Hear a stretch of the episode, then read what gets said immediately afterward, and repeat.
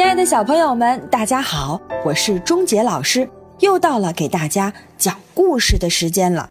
今天我要给大家带来的故事呢，叫做“不要随便嘲笑我”。在故事开始之前，我呢想先问大家一个问题：如果有人总是嘲笑你，你还能勇敢地享受做自己的感觉吗？问题不要着急回答，我们先来看看。故事当中的主人公他们是怎么做的吧？嘘，故事马上就要开始喽。鸭嘴兽是种长相奇特的动物，你见过就知道了。其他动物一看到鸭嘴兽就嘲笑起它来。哎呀，这是什么呀？猴子捏着自己的鼻子，怪声怪气地说。猎狗大笑着问：“长着鸭子嘴的家伙。”嗯，你打哪儿来的？嗯嗯，他是从蛋里钻出来的，我我亲眼看见的。野猪说：“从蛋里钻出来的，那它可跟我们不一样。它是只巨型鸭子吗？”大家七嘴八舌地说：“胡说八道！它要是只鸭子的话，怎么没有翅膀？”嘎嘎嘎，鸭子嘎嘎叫着说：“鸟儿应该有羽毛和翅膀。”大多数都会飞，鹈鹕大叫着说：“那我们来看看它会不会飞。”猴子说着，跳到鸭嘴兽身边，把它从斜坡上扔了下去。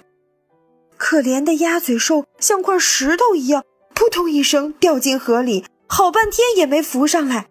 大家都认为它肯定是被淹死了。当鸭嘴兽突然浮出水面，毫不费力地向岸边游来时，大家都惊讶的不知该说什么才好。这个奇怪的家伙，他也许是条鱼吧？咱们问问河里的鱼。可是，鱼讲的话谁都听不懂。扑噜扑噜扑，嗯嗯嗯，扑扑噜扑噜扑噜扑噜，什么意思？说它是土拨鼠？野猪说：“别傻了，它才不是土拨鼠。”猴子说。土拨鼠的嘴巴又短又平，可这家伙呢，却长着张鸭子嘴。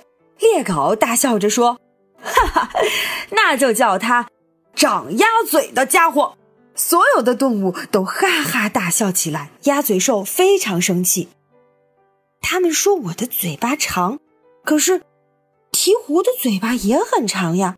不过我最好不要说出来，否则他们又该没完没了的嘲笑我了。此时。他多希望自己能有个朋友啊！可是大家都不想跟鸭嘴兽交朋友。我才不要跟你做朋友！你的嘴巴真难看。猴子说：“你长得太丑了。”猪说：“鸟儿们也不喜欢他。有一只小鸟还总跟在他身后嘲笑他：‘小丑鬼，小丑鬼，长着一张鸭子嘴。’鸭嘴兽只好躲进自己的洞里不出来。”只有到了晚上，它才偷偷的到河里去找东西吃。它再也不愿见到别的动物，怕被他们没完没了的嘲笑。后来，鸭嘴兽决定离开这里。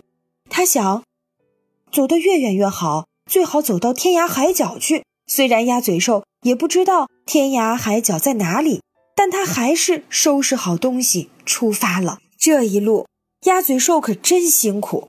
它有时跑，有时爬，有时钻，有时从一个小岛到达另一个小岛。他真的来到天涯海角的时候，实在太累太累，趴在岸边睡着了。鸭嘴兽再次睁开眼睛时，发现身边有一个个庞然大物，它们长得很像兔子，但比兔子大好多好多。哼，这下可好了。鸭嘴兽对自己说：“他们又要嘲笑我了。”可是等了半天，他也没听到什么动静。嗯，请问这里是世界的尽头吗？鸭嘴兽问一只袋鼠：“才不是呢！”袋鼠说：“这里是澳大利亚。”说完，他就静静的走开了。嗯，你不觉得我长得很奇怪吗？鸭嘴兽小心翼翼地问另一只袋鼠：“不奇怪呀，为什么这么问？难道你不觉得我的嘴巴长得像鸭子嘴？那又怎样呢？”袋鼠问。一只小袋鼠从袋子里探出头来，奶声奶气地问：“嗯，你的嘴巴哪里奇怪了？”你见过考拉没有？它的鼻子长得就像马戏团里小丑的鼻子。大袋鼠说：“可是我是从蛋里钻出来的，就像鸟儿一样。”要不是只有你自己这样，小袋鼠说：“你认识真燕吗？它长得像只刺猬，却也是从蛋里钻出来的。可是从蛋里孵出来的动物应该是鸟才对，还得会飞。”鸭嘴兽说：“你怎么会这么想呢？”小袋鼠奇怪地说：“而鸟是鸟，可它……”根本不会飞呀！哦，长着小丑鼻子的考拉，从蛋里钻出来的针眼，叫儿鸟的不会飞的鸟，以及肚子上有袋子的大兔子。嘿嘿，这里的动物都很奇怪，我算是来对地方了。鸭嘴兽想：我能留在这里吗？鸭嘴兽问。当然，反正澳大利亚大得很。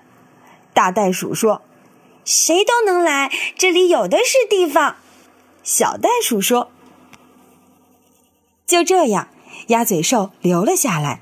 它在河岸边挖了一个又大又舒服的洞，生活的自在又开心。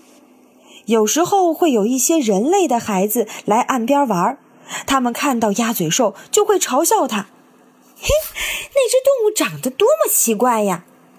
不过，鸭嘴兽没有功夫理会别人的嘲笑了，因为它很快就会有自己的孩子了。他们也都是从蛋里孵出来，都有一张长长的嘴巴。